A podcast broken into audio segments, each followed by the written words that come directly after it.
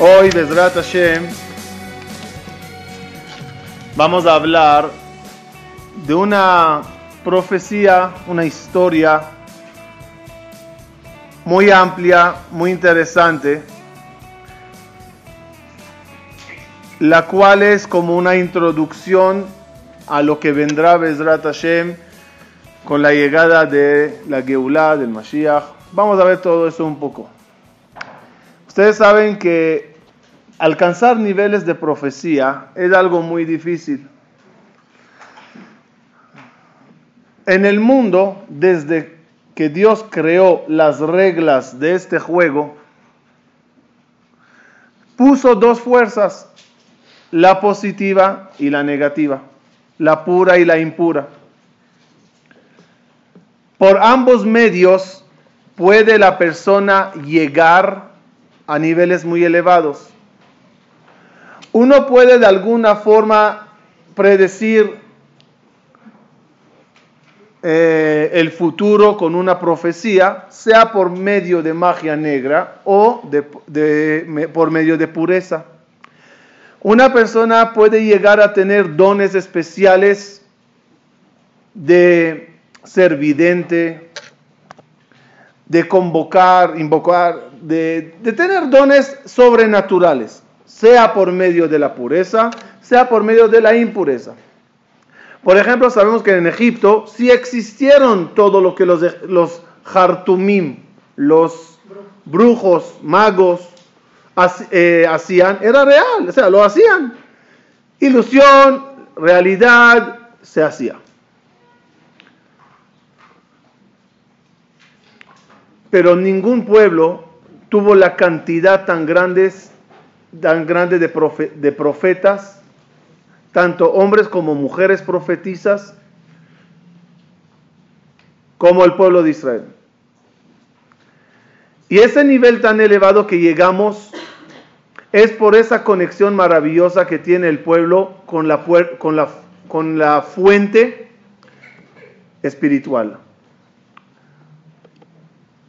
hace 2500 años, aprox, entre el primer templo y el segundo templo. Es decir, después que se destruyó el primer templo, nos llevaron a todos al exilio a Babilonia. Nebuchadnezzar, conocido como Nabucodonosor, es el que nos exilió. Antes de exiliarnos, ellos escogieron del todo el pueblo de Israel los más especiales, artesanos, comerciantes, gente que el gobierno o el imperio babilonio podía sacar de ellos un provecho. Entre la gente que se llevaban eh, había niños. De alguna forma secuestraban niños superdotados. Ese tipo de niños que tiene una habilidad mental mucho más de un niño normal de su edad. Entre los cuatro niños más eh, destacados estaba Daniel, Hanania, Mishael y Azaria. Daniel era algo especial. Desde chiquito. Era como el líder del grupo. Cuenta el libro de Daniel capítulo 2. Un día sueña el rey Nebuchadnezzar. Un sueño que le impactó tanto que se levantó palpitando, ¿se dice? El corazón a millón. Y la primera cosa que hizo es abrir el libro de la interpretación de los sueños, porque como no se lo di, no, tenía, no sabía qué hacer. Total.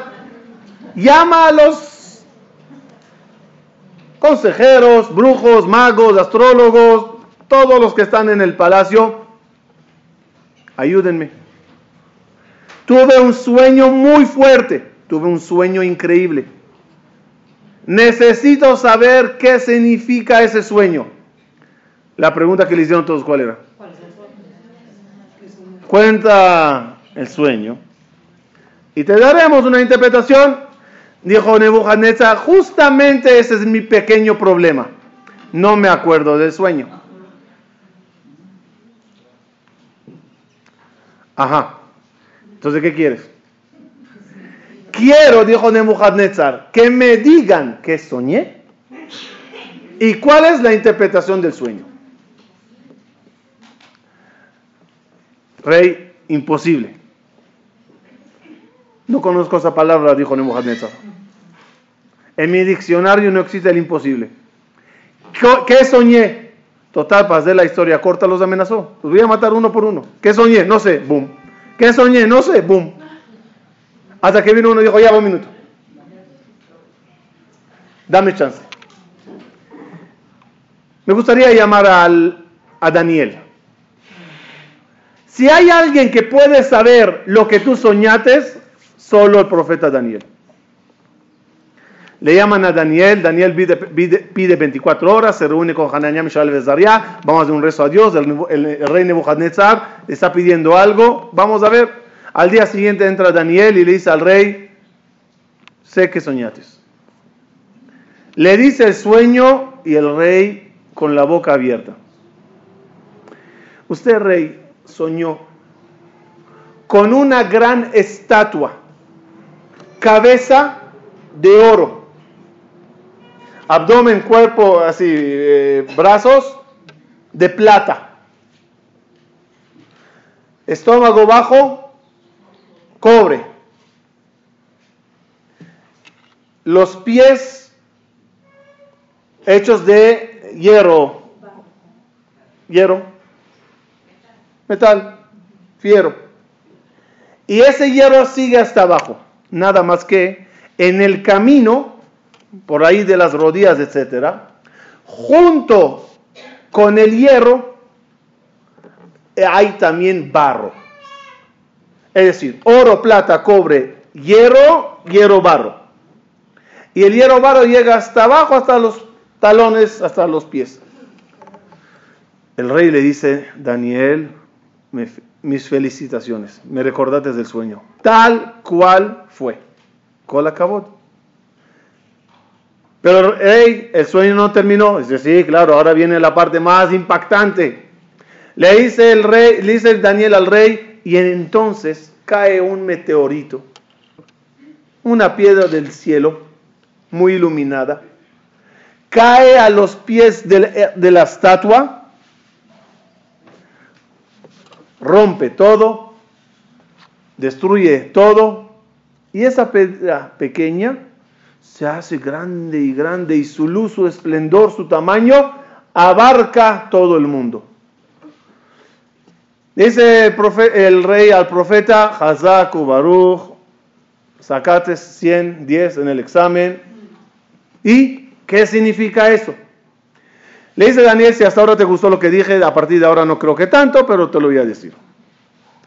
El rey soñó con una profecía que abarcará desde hoy hasta final de los tiempos. Que sepan, es la profecía más extensa, larga, desde, la, desde de, en tiempos, una profecía que hasta la fecha ya tiene 2500 años que se va cumpliendo paso por paso. Vamos a ver cómo fue. Usted, rey, es la cabeza de oro de la estatua. Ese es el reinado babilonio. El imperio babilonio está reflejado en la cabeza de oro. Pero sabes, rey, aunque no te parezca, este imperio algún día va a acabar. Algún día va a terminar. Y ya llegará el fin del oro y empezará la nueva era del nuevo imperio, el imperio persa. También él parecerá que nunca terminará. De paréntesis, un imperio cuando está en su pleno apogeo, nadie se imagina que se va a caer. ¿Alguien se imaginó que el comunismo en Rusia va a caer?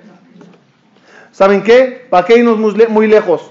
¿Alguien se puede imaginar que de repente Estados Unidos ya pasará a ser un país como en África, así?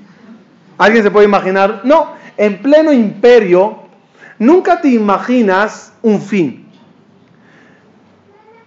También el fin de los griegos, de los persas llegará. Llegará la época del cobre. Grecia. También ellos terminarán y llegará la época del imperio romano. Ese imperio romano equivale catolicismo, que es la misma cuna idea, ese seguirá hasta el final de los tiempos. Ese imperio católico. Nada más que en el camino, además del imperio romano, y lo llamaremos así, se juntará también otro imperio vasto y barato, es el musulmán, el barro. Y ambos durarán hasta el final de la historia. Esa fue la profecía de la interpretación de sueños de Daniel al rey Nebuchadnezzar. Y la piedra, pregunta Nebuchadnezzar, ¿y la piedra Shu? Le dice Daniel, la piedra que cae del cielo es la piedra del pueblo de Israel, del Melech HaMashiach, la cual cae, baja y da fin a todos estos imperios. Y ahí empieza esa piedra, su esplendor, a abarcar todo el mundo, donde esa sabiduría y conocimientos profundos, cabalísticos, bellos, valores, etcétera, del pueblo de Israel, abarcará todo el mundo con el Melech HaMashiach. Como dije, a Nebuchadnezzar no le gustó la interpretación. ¿Por qué no le gustó? Significa que su reinado va a acabar y a nadie le gusta que se termine la época dorada que tiene.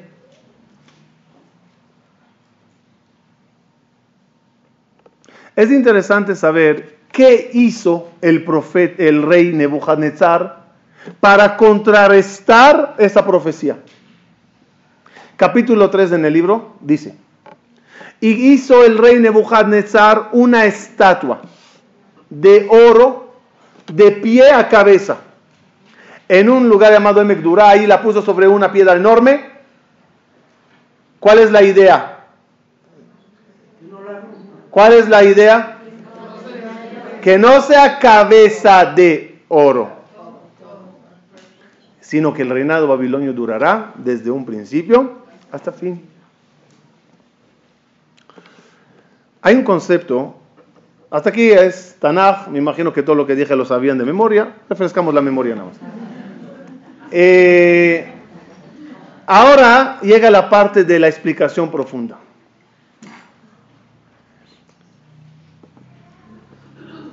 ¿Qué hizo el rey Nebuchadnezzar para que su, para que su reinado dure? ¿Acaso creen que porque haga una acaso él cree que por hacer una estatua llena de oro se arregló todo?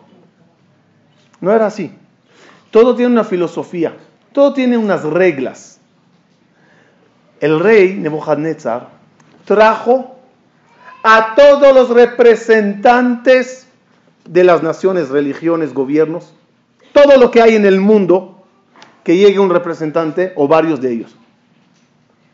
Los congregó alrededor de la gran estatua de oro y los dijo, en un momento dado, cuando levante la mano, cuando dé la señal, todos se tienen que inclinar, posternar ante la estatua. ¿Para qué? Y aquí está la clave. En momento que todos aceptan una fuerza,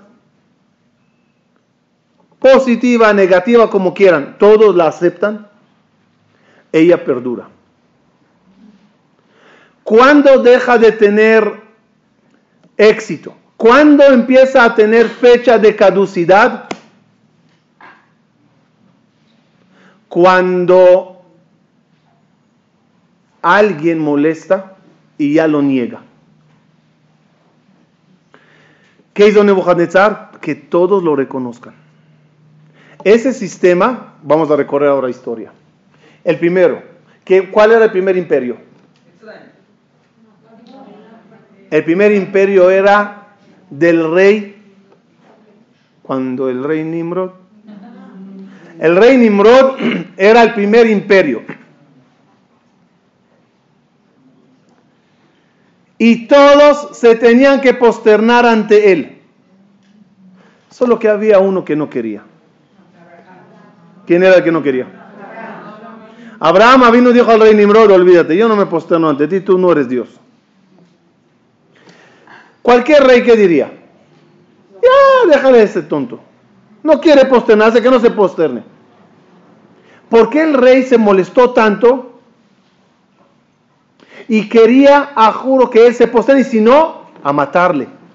La respuesta es, ¿quién es Abraham vino? ¿Quién es? Abraham vino es el dueño de esa piedra. Esa piedra chiquitita, ¿quién es el dueño de ella? El origen del Mashiach empieza desde Abraham vino. Si ese no se posterna ante mí, esa, piedra al final va a llegar. Intentó eh, Nimrod matarle a Abraham vino. Le arrojó al fuego y Abraham se salvó. Cuando se salva Abraham vino, ¿qué dice Nimrod? Oh, oh, esto no me gusta. Y el que puso fin al reinado de Nimrod, ¿quién era? Abraham vino, ¿saben por qué? ¿Quién era el mayordomo de la casa de Abraham vino? Eliezer. Eliezer era hijo de Nimrod. El, el príncipe, el que tenía que heredarle a Nimrod, era sirviente en casa de Abraham. Segundo imperio, ¿quién es? Egipto. Fíjense qué sistema. Paró quiere perdurar. ¿Cómo se hace que perdure Paró? Todos tienen que posternarse. Paró encontró un sistema diferente. La puerta de la entrada del palacio de Paró era un metro. Cuando tú entras a visitarle a Paró, ¿qué tienes que hacer? A fuerza tienes que posternarte. No importa si eres el presidente de Mesopotamia, el líder de esto, el cura de acá, el, sacerdote de allá, no importa quién eres, entras y te posternas. Y ese hecho de posternarse, ¿qué causa? Dale fuerza más a la bodazara. Llega de repente Hashem y manda a Moshe Rabenu al palacio. Moshe Rabenu estaba en el alto. Llega al palacio. Y el marco dice el Midrash, se ensancha, se, enaltece. Paró cuando ve a Moshe entrado erguido con Aarón, ¿qué dice? Oh, oh, otra vez esa piedra. ¿Y quién vació, destruyó todo el gran imperio egipcio? La salida de Egipto. Acabó con toda la gloria de ellos. Y entramos a Eretz Israel y llega Nebuchadnezzar, el imperio babilonio, el tercero. Todos en Emekdurá posternarse ante la estatua que hizo. Que sepan, esa estatua era algo muy increíble. Dice, dice el Tanaj, vino Nebuchadnezzar y le dijo a Daniel, mira Daniel, yo sé que tú no haces abodazara, ya te respeto, ya sé que eres raro, ya entendí, está bien. Pero esta estatua es especial. No te la puedes perder. No sabes, incluso, miren, Tú la hablas y ella te contesta. Dijo eh, Daniel, de verdad, vámonos a verla. Fueron a verla. Nebuchadnezzar habla, la estatua le contesta, mamash. Brujería que sepa, nosotros no sabemos lo que es porque hoy en día no lo tenemos. Era cosas que te caías para atrás. Daniel ve la escena, dice al rey, wow, increíble. ¿Me permites dar un beso a la estatua? dice, sí, claro, Daniel. Ahí, si quieres, ahí en el pie, cada uno se acerca y besa el pie. Dice, no, no, no, no, no, tú ya me conoces, yo soy fanático. Yo no soy así un servidor normal. Yo soy uh, Meadrimina Meadrin Extra Plus. O sea, yo soy especial. Yo quiero dar a la estatua un beso en la boca. Dice, wow, Daniel, no seas tan fanático. Y quería nada más que conozcas la estatua, no que seas tan eh, adicto a ella. No, porfa. Está bien, traigan escalera. Sube Daniel con la escalera hasta la cabeza de la estatua. Y el rey así, fotógrafo, CNN, revista, todo así, para firmar. Profeta Daniel ahora va a dar un beso a la estatua. Es un acto anormal.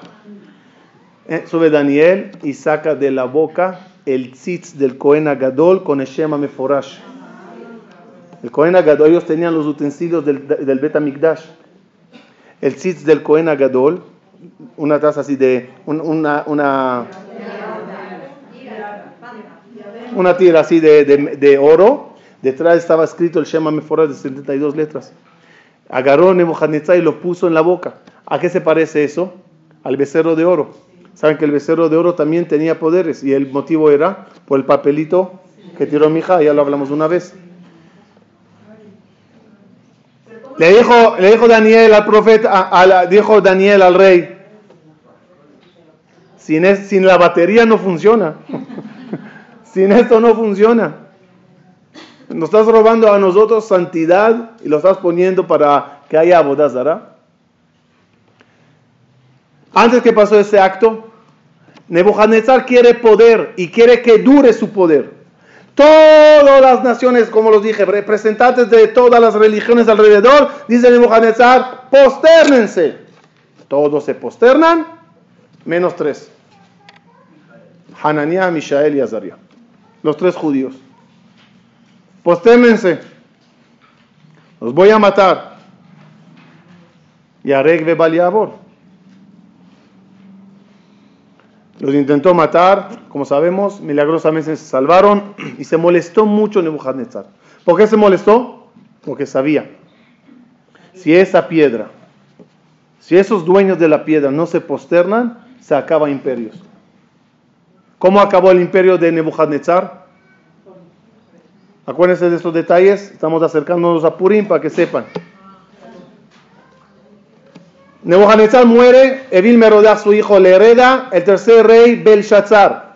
Belshazzar en una fiesta muy grande saca los utensilios de Betamigdash y en medio de la fiesta aparece un escrito en la pared, Mené, Mené, Tekalu Parsim. El rey se queda así, estaré borracho, pero no para tanto. No puede ser, ¿qué está, qué está, qué está, qué está escrito aquí? Llámame a los Hartumim, nadie sabe. Llame a esto, nadie sabe. Ya todos conocen la regla. Cuando nadie sabe nada, marca 01800 Daniel y ahí llega. Daniel, vente rápido, hay un problema en el palacio. ¿Qué pasa? Entra Daniel, de la escritura, le dice al rey Belshazzar, le, rey, lamento la mala noticia. Hoy acabó la cabeza de oro.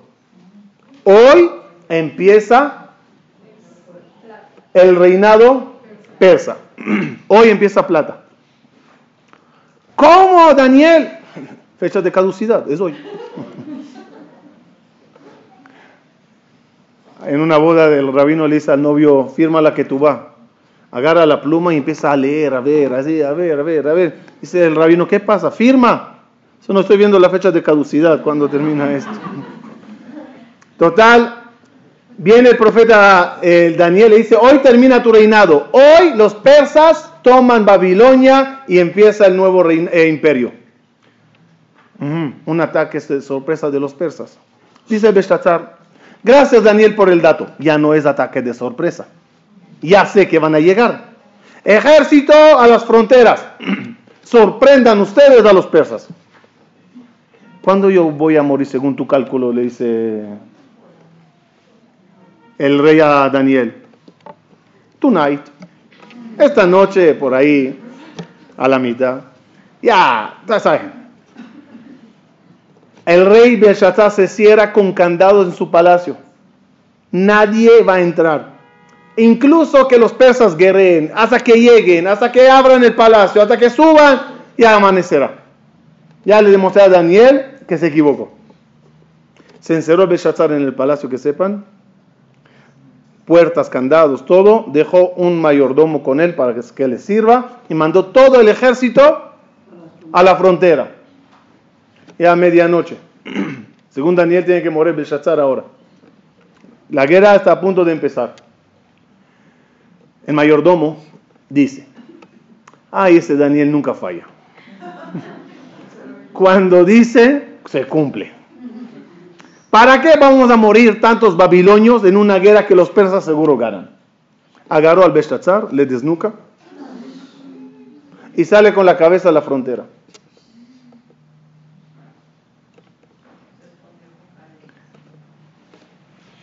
Va a los persas, no guerren. Aquí está nuestro rey.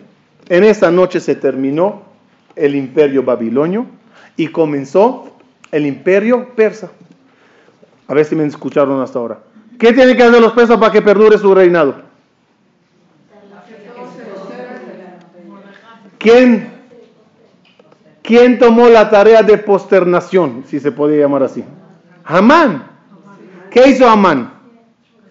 Amán se colgó una imagen de, de Abodazara encima y sacó una, una, ley en, todas las naciones que gobernaban. Cuando yo paso en la calle, todos a posternarse. No saludo, posternarse. ¿Cuál era la idea? ¿Qué esa ley rara? ¿Quién se le ocurre sacar una ley así? ¿Y por qué Ahashverosh está dispuesto que el pueblo se posterne ante un ministro? Si sería ante el rey, está bien, pero ¿por qué ante un ministro? La respuesta, el ministro lleva el símbolo de la bodazara del imperio persa. Y aman que hacía todos los días, corriendo calles, mercados, países, naciones, y todos posternándose, perdura. Otra vez problema problema de posternación. Mordejai, lo lo El único que no quiere es Mordejai. ¿Otra vez estos? ¿Otra vez? ¿Qué dijo Amán? Ze eneno shoveli. Y todo eso no me sirve. Si este viejito no se posterna, todo este reinado, todo este éxito no me sirve. perdón, ¿por qué no te sirve? Millones de personas te están haciendo honores. Uno no. ¿Cuál es tu problema? No hay que matarle. ¿Por qué? Es la piedra. Es la piedra. Ellos van a dar fin a nosotros. Y ese era el problema más grave. Y Ahashverosh estaba de acuerdo con Amán. ¿Saben por qué Ahashverosh nos odiaba más que Amán? Ahashverosh nos odiaba más que Amán. porque él temía de esa piedra que dará fin a su reinado. Que sepan, dice el Midrash, eh, Ahashverosh fue a consultar con todos esos los que leen café, té, Coca-Cola, todo eso. Los que leen la palma de la mano y la palma de Mallorca, todos los que saben así cosas. Y le dijeron, rey, que sepas, el siguiente rey es judío. ¿Qué decía Ahashverosh? Sabía, no sabía. Esos, esa piedra siempre va a fastidiar. Ahí está que no está posternándose y ahí está que vamos a tener problemas y van a, el siguiente rey es, es, judío. ¿Cómo va a ser el siguiente rey judío? Decía Hashverosh. Claro, un golpe de estado, un golpe de estado. Se van a revelar y van a nombrar rey. Y en verdad, porque estaba equivocado? Porque no sabía que su esposa era judía. Si su esposa es judía, el rey Darío II es judío. ¿Tuvo fecha de caducidad el imperio plata o no? ¿Sí? Y llegó el imperio griego. Y los griegos cuando llegaron a Israel, otra vez la misma historia. Me imagino que todos conocen de memoria la historia donde la, eh, el, rey, el, el, Nebuchadnezzar, Nabucodonosor, no, Antiochus. Cuando Antiochus agarraba a todos los Yehudim y quería que se posternen ante él, menos Haná y Shivat Banea. ¿Conocen la historia de Haná y Shivat Banea? Haná y Shivat Banea, el rey fue matando uno por uno y nadie quería posternarse ante él. Y se molestó mucho Antiochus. No lo podía creer. ¿Cómo se atreven? ¿Qué dirán la gente? No, más que dirán la gente, mi imperio terminará. Y para finalizar la historia y concluir, con un mensaje. Cuando sigue la historia hasta abajo, nosotros somos los únicos que no aceptamos y no nos posternamos ante todas las cruzadas, lo que es el imperio romano, metal, hierro, todas las cruzadas, las inquisiciones, pero no cruzadas, las inquisiciones, ¿cuánto hicieron para matarnos? ¿Cómo es que hay tantas naciones en el mundo que creen en una religión? ¿Cómo, cómo lograron que indígenas aquí crean en, esa religión. ¿Cómo lo hicieron? Amenaza, matanza. Nosotros no aceptamos. Y, nunca le dijimos, ah, obvio, había gente que decidieron por amenaza sí, pero la mayoría del pueblo de Israel siguió negándose. También al imperio de barro, que es el Islam. Cuando hicieron todas las guerras de Mahoma, Muhammad, todos ellos para que se, se islamicen, el pueblo de Israel dijo no. ¿Te vas a ir del país? Pues me iré del país. ¿Te voy a matar? Pues mátame. La piedra nunca se rindió ante ningún imperio. Esa profecía de 2500 años que vamos viendo cómo se está cumpliendo parte por parte, la última parte de ella es esa piedra que baja del Shamay. Ustedes saben, cada Yehudí en la vida tendrá siempre tentaciones para dejar de creer en su Creador.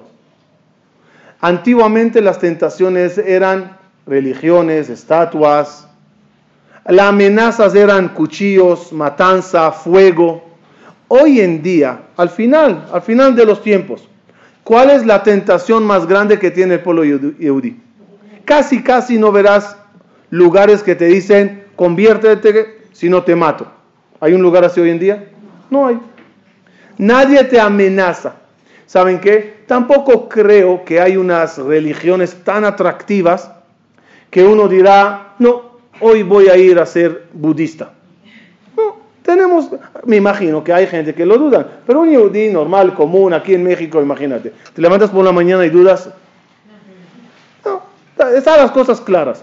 ¿Cuál es la amenaza? La que equivale a lo que era antiguamente Abodazara. Hoy en día, ¿cuál es la amenaza? Todos los avances que son tan buenos y tan cómodos, a la vez son la amenaza más grande para un yudí.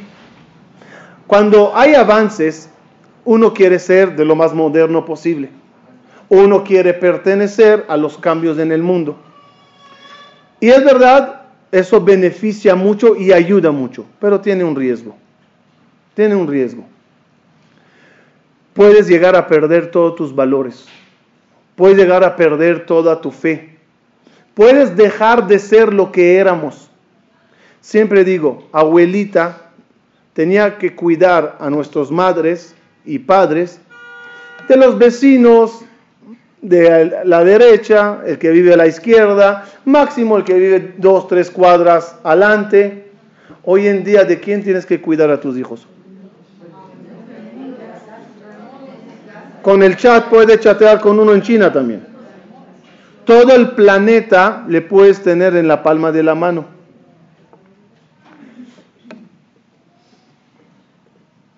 Increíblemente, toda esa tecnología ese monstruo, esa estatua, fue creada con un fin. ¿Para qué se creó toda la tecnología? ¿Saben? Para que sean nuestros servidores. Son esclavos cómodos. Ejemplo, te quiero decir que la semana que viene voy a viajar a tu país. ¿Para qué me siento y escribo una carta? Y compro una estampilla y me voy hasta el correo y la mando y hasta que llegue y hasta que me contestes.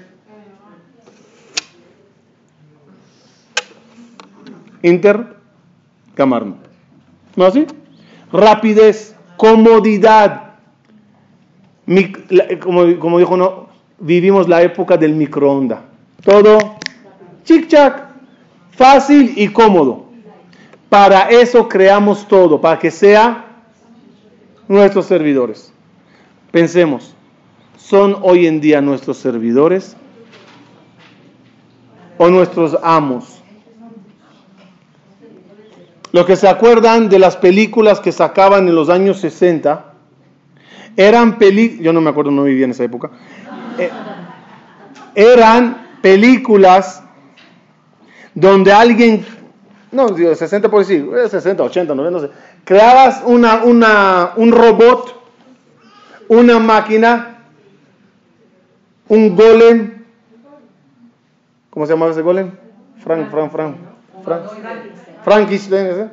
Y él se convertía en tu amo. Y de repente ese robot que, hice, que hiciste se volvió loco y empezaba a disparar a los policías y al ejército y, y, no, y, no, obedece y le tocan los botoncitos y se revela. Prácticamente lo que es lo que está pasando. No tan Hollywoodamente, de Hollywood así, sino las máquinas ya no puedes sin ellas. A ver si te arreglas sin un celular. Quítale al mundo el internet por un día. Se colapsa. Quita a la gente de la televisión. Quítalos a los niños los Nintendo y el Wii, el YY, todo eso. Quítale todas esas cosas. Ya se vuelven locos. Ya no sabes vivir sin. Hasta te preguntas, oye, ¿cómo se arreglaban antiguamente sin teléfono? ¿Cómo se arreglaban antiguamente cuando no había mail? Ya no te imaginas el mundo de otra forma. Es el gran, la gran estatua que hoy en día tenemos. Que sepan, otra vez repito y cierro con lo que comenzamos. Dios creó dos fuerzas y uno lo puede usar para bien y uno lo puede usar para mal. El libre albedrío que uno tiene es decidir no doblegarse ante lo que el mundo quiere que yo me posterne ante él. La mente de nosotros es la cosa más débil que tenemos. Y cuando caminas en la calle, el mundo ¿qué quiere? Que te posternes ante él. ¿Cómo se posterna uno ante él? Haciendo lo que ellos quieren. Ya no tomas lo que te gusta, ya tomas lo que ellos te pusieron en la publicidad. Ya no vistes lo que te es cómodo, ya vistes lo que ellos decidieron que es la moda. Ya no piensas como quieres pensar, ya piensas como ellos quieren que pienses. Y si no, no perteneces a la alta sociedad. No perteneces a los cambios que hay en el mundo. Ya eres anticuado. ¿Y cómo nos ven los niños? ¿No ven como gente de la época de la piedra. Creen que todavía aprendemos las fogatas con piedras. ¿Por qué? Porque tu abuelita ni sabe dónde está el botón de prender la computadora. Yo estoy ante eso todo el día, dice el niño. Y eso es mi vida. No. Conté una vez, a ver si se acuerdan, una vez llamé a mi hijo que baje a comer. Entonces dijo, ya voy, ya voy, ya voy. Subí a ver qué pasa, ¿por qué no baja? Estaba jugando en la computadora. Entonces le dije, vamos a comer y no juegas esta semana más. Pero ¿por qué? Dije, mira, siempre y cuando tú domines la computadora, podrás seguir usándola. Pero cuando llegue el momento que ella te domine a ti y tú te doblegues ante ella, ya no la vas a poder usar. El esclavo se te convirtió en amo. Uno tiene que tener cuidado, no agachar la cabeza ante lo que el mundo quiere. Uno tiene que tener muy claro, Mordejai lo lo ishtajabe. Abraham vino lo lo. Primero en la vida siempre pone al Creador. Y todo lo que Él te dé en la vida para que sirva acercarse hacia Él, hazlo. ¿Tienes internet? Claro, hoy en día es una bendición muy grande. Te sientas en la casa estudias, conferencias. Quieres tener todos los lujos del mundo que Dios te permitió dar. Chofer, eh, sirvientas, todo con un solo fin. El fin de servirle al Creador y no servir a esa tecnología, es decir, no estar bajo ese yugo. Finalizo con este concepto. ¿Saben qué causará que llegue la piedra? ¿Qué, es una de las mitzvot más importantes en el judaísmo? La que sabemos que acercará mucho el final de, las, de, los días. Dicen Jajamim, Shabbat, Shabbat, si lograríamos cuidar Shabbat, acercaríamos la Geulah. ¿Por qué? ¿Por qué? ¿Por qué Shabbat y no otra cosa? ¿Saben qué es un día de Shabbat? Le voy a explicar. Y ahí está la prueba para saber si eres amo o esclavo. En día de Shabbat, según la Torah, no puedes usar ni televisión, ni computadora, ni toda la tecnología queda Si no puedes vivir un día en la semana sin todo eso, quiere decir que eres esclavo y no amo. Porque no puedes ni un día sin eso. Pero si yo puedo poner todo ese mundo de lado y vivir, gozar, pasarla bien, no amargado. pasarla amargado también, también la, pasarla alegre, alegre. Y no importa quién vino a tu mesa. No importa cómo está el clima afuera. No importa si la semana o mes económicamente no fue, si fue. Shabbat, vaina si logras. Aunque no puedes llamar a preguntar si el contenedor entró o no. Y la amiga no sabe si llegó. Y, este, y no puedes viajar, no puedes hacer nada. Es como siempre digo, Shabbat el sistema es desconéctate del planeta y conéctate contigo mismo. Conéctate con tu familia. ¿Cómo se ve una mesa de Shabbat cuando la tecnología puede seguir funcionando? Todos estamos sentados, dijimos una vez, ¿se acuerdan? En la mesa con imanes hacia afuera. Con imanes. La mujer dice a la madre, ya termina este kiddush, ya va a empezar la telenovela. Entonces vamos, vamos. Y la, y la hija, ya, pa, termina, no. Estoy chateando con mi amigo en China, ya es madrugada ya. Y el hijo, pa, no, ya vinieron por mí, nos vamos a ir al bar Minan. Entonces cada uno, con, y el hombre, él también, entre palabras, celular, sí, no, ok. Estás con todos, ya saben las reglas del Blackberry. Acerca a todos los lejanos y aleja a los cercanos. Con lo que sale de no platicas, estás todo afuera, afuera, afuera. No va, no funciona. Sin embargo, si todo está cortado, los cables, todo es prohibido, prohibido, prohibido, qué aburrimiento. No tienes a dónde ir, no tienes con qué jugar, por lo menos maquinita, no tienes nada que ver, no tienes nada, puedes escuchar música, nada. Te guste o no, tienes que hablar con tu esposa. O sea, aunque eso es lo que hay. No hay de otra.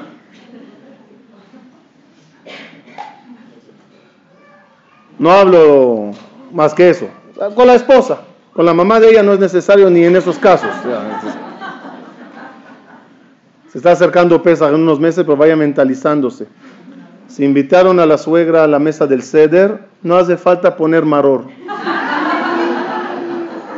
Total, empieza a platicar y te conviertes en amo y no esclavo. No tienes nadie encima, solo al Creador. Eso es lo que trae la piedra. Eso es lo que trae la geula. Ojalá que cada uno de nosotros tenga esa fuerza de saber usar, pero no estar doblegado, esclavizado. Usar todo lo que Dios dio, pero tú lo usas. Quiero terminar con un consejo que di ayer a alguien. Un caso grave que tuvimos ayer, un joven con problemas bastante serios. Y le dije nada más una cosa.